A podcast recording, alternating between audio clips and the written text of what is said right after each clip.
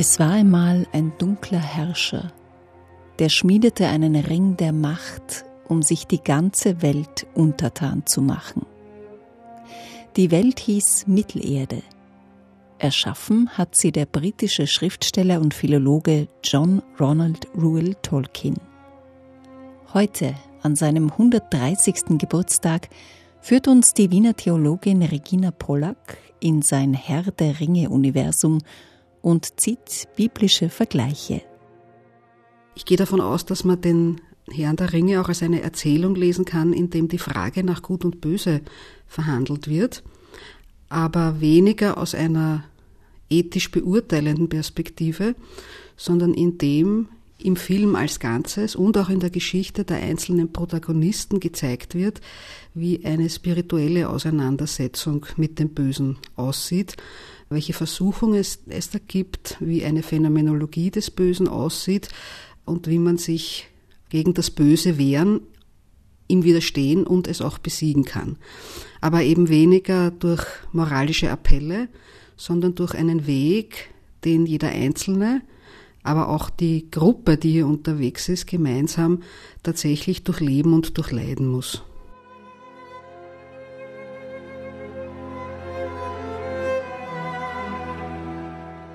Es sind neun Gefährten, die sich auf diesen Weg machen.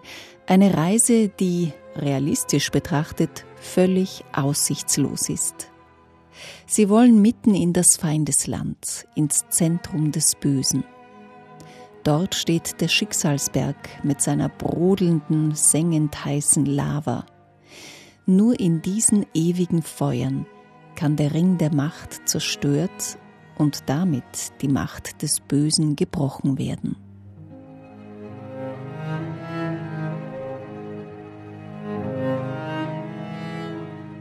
Die neuen Gefährten begegnen einander zu Beginn mit Misstrauen und Feindseligkeit.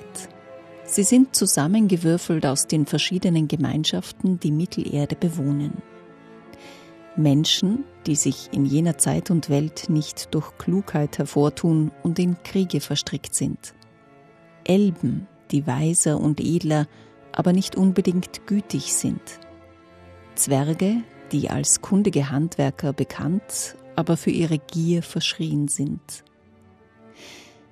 Die wichtigsten unter den Gefährten sind zugleich die kleinsten. Hobbits sind so groß wie Menschenkinder. Sie zeichnen sich nicht durch Heldentaten aus, im Gegenteil, Abenteuer sind bei ihnen verpönt. Sie leben weitgehend unbeteiligt an den Geschicken Mittelerdes, in ihrer eigenen kleinen, heilen Welt, gemeinschaftlich und genießerisch, ein wenig zänkisch und bieder. Einer der Hobbits, Frodo, muss den Ring tragen und dem Bösen, das von diesem Ring ausgeht, widerstehen. Sein treuester Begleiter ist Sam, auch ein Hobbit. Vier Hobbits, zwei Menschen, ein Elb, ein Zwerg und der Zauberer Gandalf. Diese neun stellen sich den Heerscharen des Bösen. Das Interessante ist, dass wir es hier mit einem Motiv zu tun haben, das sich auch in vielen biblischen Texten findet. Man hat also eine große imperiale Übermacht, ja, in dem Fall ist es der Herr der Ringe eben und seine Entourage. Und auf der anderen Seite haben wir eine ziemlich kleine Gruppe mit durchaus ambivalenten Personen und Persönlichkeitsstrukturen, die dieser Übermacht an Bösem eigentlich auf den ersten Blick ohnmächtig gegenüberstehen und die immer wieder in Situationen kommen, wo man sich als Leserin äh, oder als Zuseherin denkt, das kann man ja eigentlich gar nicht schaffen. Und was ich bemerkenswert finde, dass ähnlich wie in vielen biblischen Erzählungen da Tugenden zum Tragen kommen und Verhaltensweisen zum Tragen kommen, die wir auch bei biblischen Akteuren finden, jetzt speziell auch im Alten Testament. Die Hauptpersonen sind zum Beispiel die Hobbits. Das sind ja jetzt Geschöpfe, die sich jetzt nicht durch besondere heroische oder intellektuelle oder sonst irgendwelche Fähigkeiten auszeichnen. Aber was sie haben, ist ein unglaublicher Mut, und zwar im Sinne einer Beherztheit. Ah, das heißt, die haben alle vier eigentlich ein ganz starkes Herz und ein unglaubliches Vertrauen am Ende des Tages. Und gegen jede Chance riskieren die immer wieder den nächsten und manchmal oft auch einzig und ersten möglichen Schritt, um sich diesem Bösen zu stellen. Und damit kommt jetzt, wenn ich es als christliche Theologin sehe, eine Tugend ins Spiel oder Tugenden ins Spiel, die ja auch in unserer Tradition eine Rolle spielen, wenn wir leben, nämlich das Glauben, das Hoffen und das Lieben. Also die Freundschaft spielt eine zentrale Rolle. Die Freundschaft, die ja dann keinesfalls idealisiert zwischen diesen verschiedenen Gestalten dieser Gruppe immer wieder auf die Probe gestellt wird, aber letztlich dann doch eine entscheidende Größe ist, dass diese wenigen Leute gemeinsam das Böse bezwingen können. Die Hoffnung wird sichtbar im, im Glauben an, das, an etwas Gutes in der Welt. Der Sam formuliert das an einer Stelle sehr pointiert, als Frodo ganz verzweifelt ist und auch schon im Bann der Macht dieses Ringes ist und irgendwie die Hoffnung aufgegeben hat und sagt, woran sollen wir noch glauben, Sam? Und der Sam antwortet darauf, es gibt etwas Gutes in der Welt. Also er sagt nicht, es gibt das Gute, also er ontologisiert das nicht. Ja. Er sagt auch nicht, die Welt ist gut, weil das ja offensichtlicherweise weder in dieser Erzählung noch in der, unserer Realität der Fall ist. Aber was er wahrnimmt, ist, dass es sich auszahlt, hinzusehen auf das, was einzelne Menschen an guten Taten setzen. Also es kommt nicht auf das große heroische Gute an, sondern dass einzelne Menschen in konkreten bedrohenden Situationen die nächste gute mögliche Tat setzen. Und dabei entsteht quasi eine Hoffnung oder andererseits, und es ist zugleich auch von Hoffnung getragen. Also ohne Hoffnung kann man sowas ja äh, auch tatsächlich nicht angehen, so ein Großprojekt wie den Kampf gegen das Böse.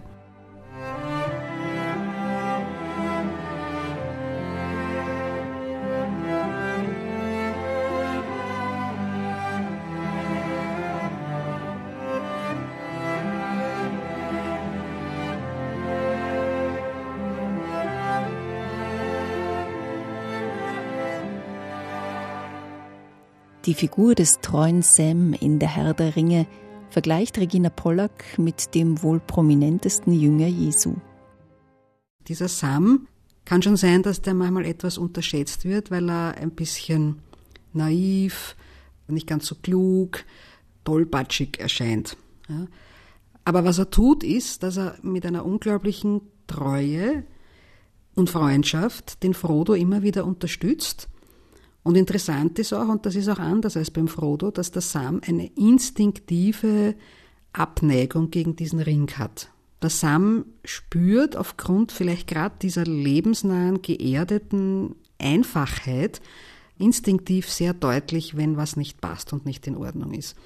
Und das Interessante ist, dass dieser Sam notwendig ist in seiner Freundschaft und eben aufgrund seiner ganzen Psyche und Charakterstruktur, dass der Frodo seine Aufgabe überhaupt erledigen kann. Sonst würde das dem Frodo nicht gelingen. Der Sam trägt ja dann den Frodo bis zum Schluss. Da fällt mir dann als Vergleichsperson schon manchmal auch der Petrus ein, von dem ja die Evangelien auch immer Erzählungen überliefern. Also was weiß ich, die Fußwaschung, ja, wo er ganz konsterniert ist, äh, dass jetzt Jesus den Jüngern die Füße waschen soll und sagt, nein, das kann überhaupt nicht sein. Ja. Der Petrus, der übers Wasser gehen soll und das nicht kann und dann untergeht. Ja. Also das hat auch alles so eine authentische, direkte, aber immer von Liebe und Treue zu Jesus getragene Ausstrahlung. Also für mich gibt es da eine gewisse Ähnlichkeit zwischen diesen beiden Typen. Ja. Also der treue Freund, den jetzt selbst so jemand wie im Herrn der Ringe eben der Frodo braucht, damit er überhaupt seine Aufgabe erfüllen kann.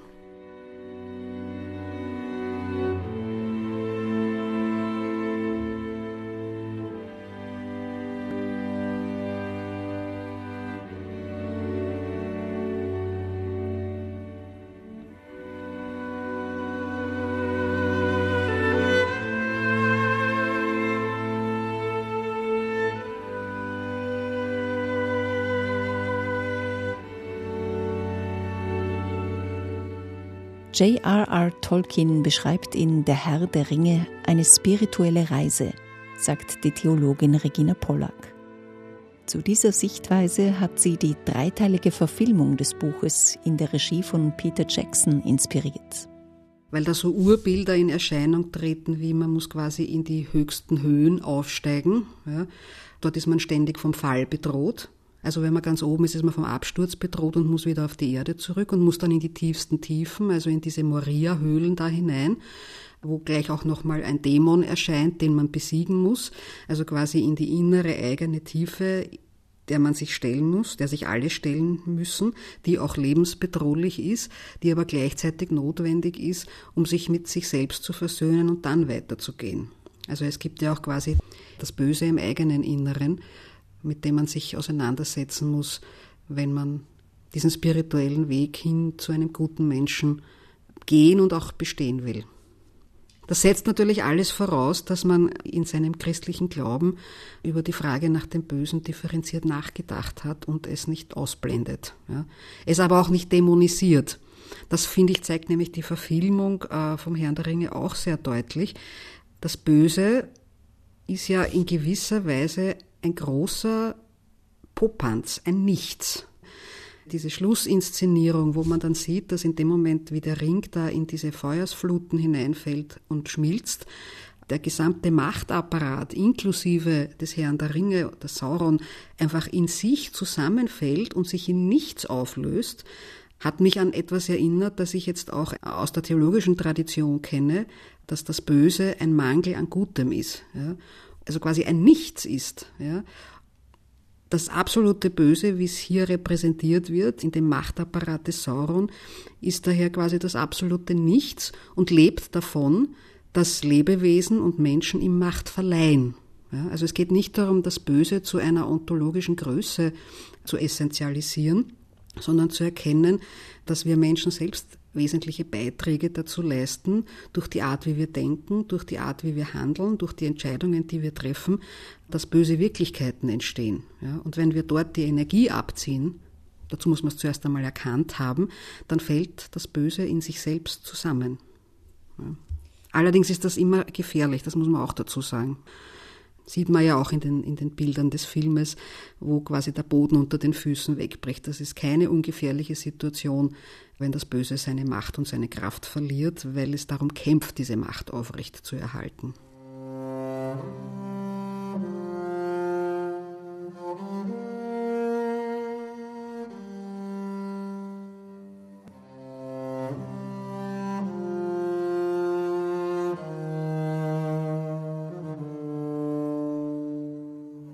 Zu den neun Gefährten, die sich in Der Herr der Ringe gegen das Böse stellen, zählt der Mensch Aragorn.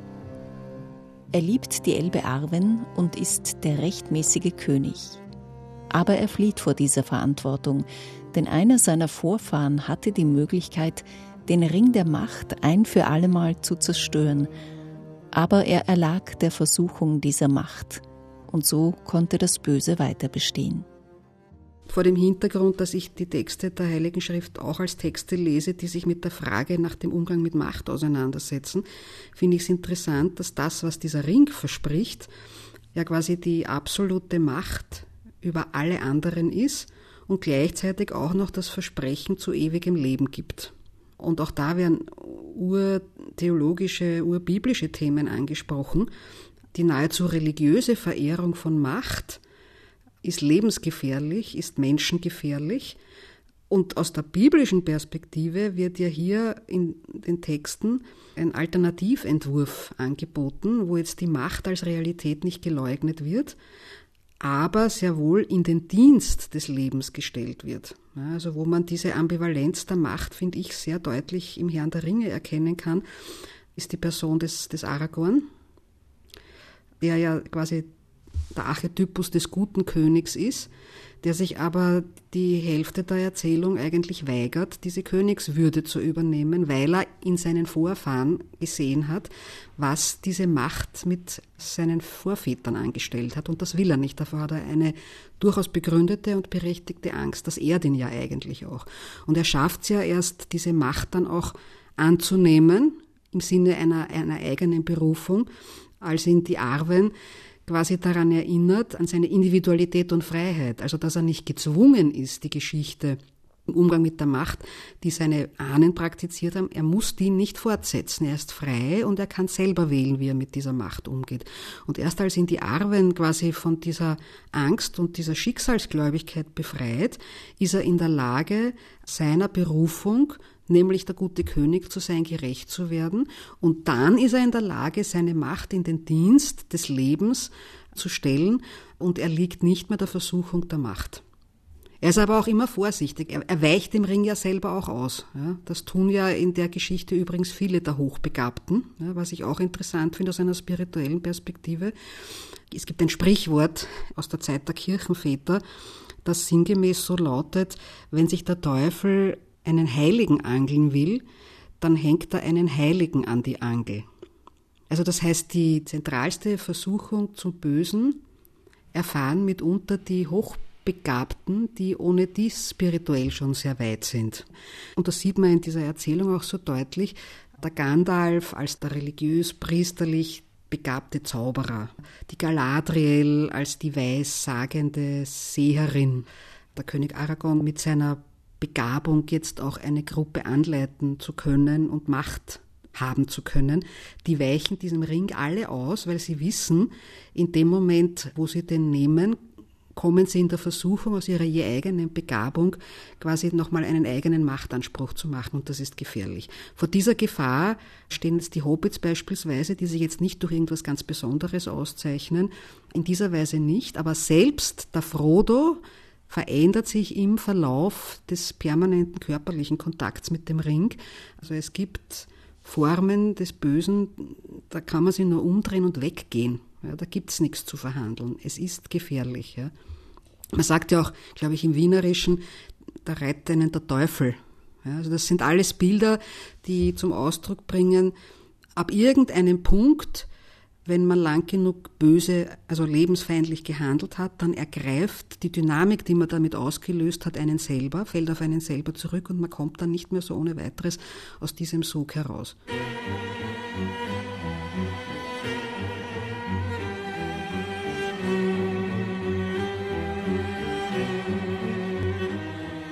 Gott lässt uns Menschen die Freiheit, uns für Gutes oder Böses zu entscheiden. Diese Entscheidungsfreiheit findet Regina Pollack mehrmals in der Herr der Ringe wieder, nicht nur bei Aragorn. Im Herrn der Ringe wird ja auch davon ausgegangen, dass es quasi eine Art Plan gibt, nach der diese Geschichte sich vollziehen soll. Und der, der das weiß, ist der Gandalf. Klammer auf, was ja dabei auch interessant ist, das Böse kann ja nur dadurch bezwungen werden, dass es jemanden gibt, der sich erinnert, was diese Quelle des Bösen ist, also der sich quasi an diese uralte Legende vom Herrn der Ringe in Vorzeiten und die Legende von diesem Ring erinnert. Ja, sonst könnten die das nämlich gar nicht identifizieren, was eigentlich los ist. Klammer zu. Also die Erinnerung als eine ganz wichtige Größe im Kampf gegen das Böse.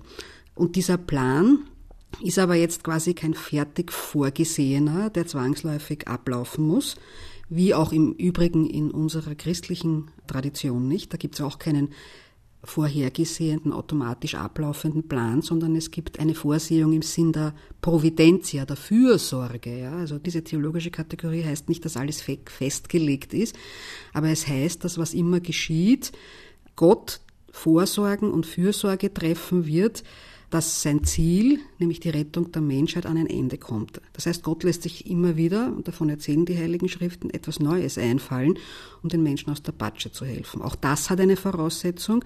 Menschen müssen sich dann auch in Freiheit dazu entscheiden, dieses Ziel aus eigener Kraft mitzuverfolgen. Das tun sie regelmäßig nicht. Und eine ähnliche Struktur sehe ich auch in der Erzählung vom Herrn der Ringe. Da weiß der Gandalf quasi um diesen Plan. Man kann aber immer wieder beobachten, wie quasi einzelne Menschen nicht wirklich mitspielen. Also Beispiel, als der Gandalf versucht, den Theoden dafür zu gewinnen, Partner zu gewinnen, was dringend notwendig wäre, weil man die Streitkräfte braucht, weigert sich der, weil er da einen riesen Konflikt im Hintergrund hat, weil er zu stolz ist und weil er sich da überhaupt keine Hilfe erwartet. Gandalf ärgert sich zwar unglaublich darüber, lässt sich aber dann trotzdem etwas Neues einfallen, wie man vielleicht trotzdem jetzt zu Hilfe kommen kann. Und in einer ähnlichen Art und Weise stelle ich mir persönlich auch Gott vor. Ja? Also der hat quasi schon bestimmte Vorstellungen davon, was man jetzt eigentlich tun müsste in dieser Situation. Und die sind ja quasi in den Rechtsvorstellungen, in den Geboten, in den Texten uns auch nicht unbekannt. Ja? Also wir wissen ja eigentlich, was wir tun können. Da wir es aber nicht tun, oder da viele Menschen das nicht immer tun, lässt sich Gott halt immer wieder was Neues einfallen Ich stelle mir das manchmal so vor, dass er den Kopf schüttelt, verzweifelt ist, sich denkt, wie lange brauchen die eigentlich noch, bis sie verstehen, wie man das eigentlich richtig macht. Aber ich sehe da ganz ähnliche Strukturen in dieser Erzählung vom Herrn der Ringe.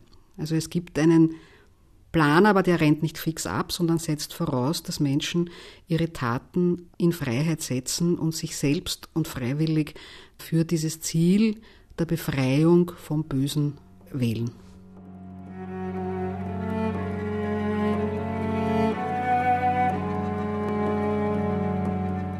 Sich entscheiden und handeln.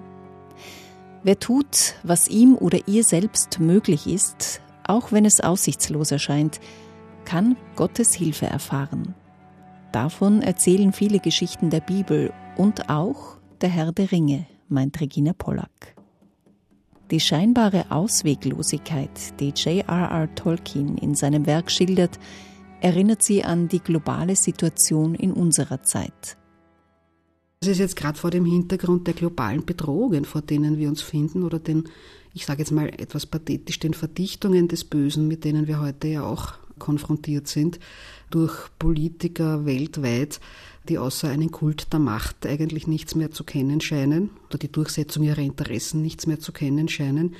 Oder die Umweltkrise, die ja quasi auch nicht vom Himmel fällt, sondern durch menschliche Strukturen und menschliches Verhalten erzeugt wird, kann man auch Ohnmachtsgefühle bekommen. Ich selber kenne die durchaus dem kann man tatsächlich aus einer christlichen Perspektive wahrscheinlich nur bekämpfen, wenn man dieser Übermacht nicht das letzte Wort lässt und an dem Ort, an dem man steht, das tut, was einem selbst möglich ist. Und dann, und das finden wir in dieser Erzählung auch immer wieder, wenn man quasi aus dieser Hoffnung heraus auch nur einen nächsten Schritt setzt, dann kommen einem auch die guten Mächte zu Hilfe. Ja, also theologisch würde man sagen, dann kommt einem Gott zu Hilfe. Das sehen wir in den biblischen Erzählungen auch immer wieder. Ja, also Gott lässt sich quasi immer wieder etwas Neues einfallen in verfahrenen Situationen, aber es setzt voraus, dass der Mensch einen ersten, dem ihm oder ihr möglichen Schritt setzt. Also das ist kein Automatismus, der hier einsetzt, aber ich muss, ich muss was tun. Ja.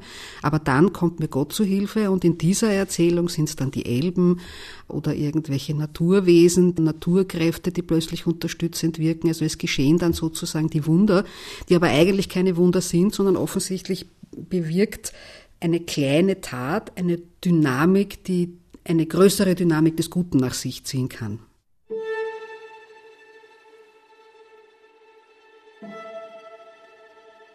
Der Herr der Ringe spielt in einer Welt im Wandel.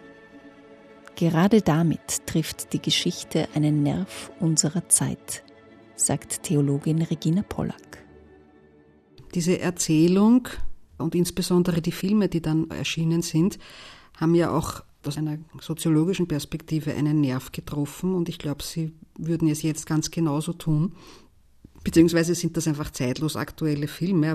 Sie korrespondieren mit dem Gefühl, dass heute viele Zeitgenossinnen und Zeitgenossen haben, dass mit unserer Welt etwas nicht in Ordnung ist und dass sich da an unglaublich vielen Ecken und Enden Gefahren, Risiken und auch Katastrophen zusammenbrauen. Also den Klimawandel und die Klimakatastrophen muss ich wahrscheinlich nicht eigens anführen, aber es betrifft ja auch viele andere Dinge. Also das Wissen darum, dass die Covid-Pandemie wahrscheinlich nicht die letzte Pandemie gewesen ist. Das Risiko eines Blackouts, das jetzt immer mehr in den Zeitungen beschrieben wird. Diese stets fragilen Finanzmärkte. Und interessanterweise, das sind ja alles auch Phänomene, die mit Zusammenrottungen von Macht zu tun haben. Und nachdem wir in einer medialen Welt leben und mittlerweile auch in einer Gott sei Dank globalisierten Welt, insofern als wir miteinander vernetzt sind und einfach wissen, was auf dieser Welt stattfindet, erleben das ganz viele Menschen als Bedrohung. Ja, also die Welt ist im Wandel, so wie der Film da beginnt, ist fast schon noch freundlich formuliert. es ist nämlich ein Wandel, der vielen Menschen wirklich und aus guten Gründen Angst macht. Und in diesem Zusammenhang finde ich jetzt die Erzählung vom Herrn der Ringe eine Art Märchen für Erwachsene, das uns erzählt, es lohnt sich, sich zusammenzutun, auch wenn es vielleicht unmöglich erscheint, und gemeinsam etwas zu unternehmen, um diesen Bedrohungen, diesen lebenszerstörenden Charakter zu nehmen und zu schauen, wie man die Welt ein Stück weit besser machen kann. Dass ich die biblischen Erzählungen trotzdem für besser halte jetzt, in Bezug auf auch eine Erzählung, dass es möglich ist und uns auch verheißen und versprochen ist, dass die Welt gerettet ist, möchte ich an diesem Punkt aber auch sagen. Ja, also im Zweifelsfall setze ich auf die Erzählung der Heiligen Schrift. Aber ich finde, dass wie auch die Märchen für Kinder, äh, auch der Herr der Ringe eine Art Märchen ist und auch die leben ja von religiösen Motiven und erzählen uns, dass es Wege und Möglichkeiten gibt, dass uns das Böse nicht besiegt, sondern am Ende, wann auch immer das ist, alles irgendwie gut wird.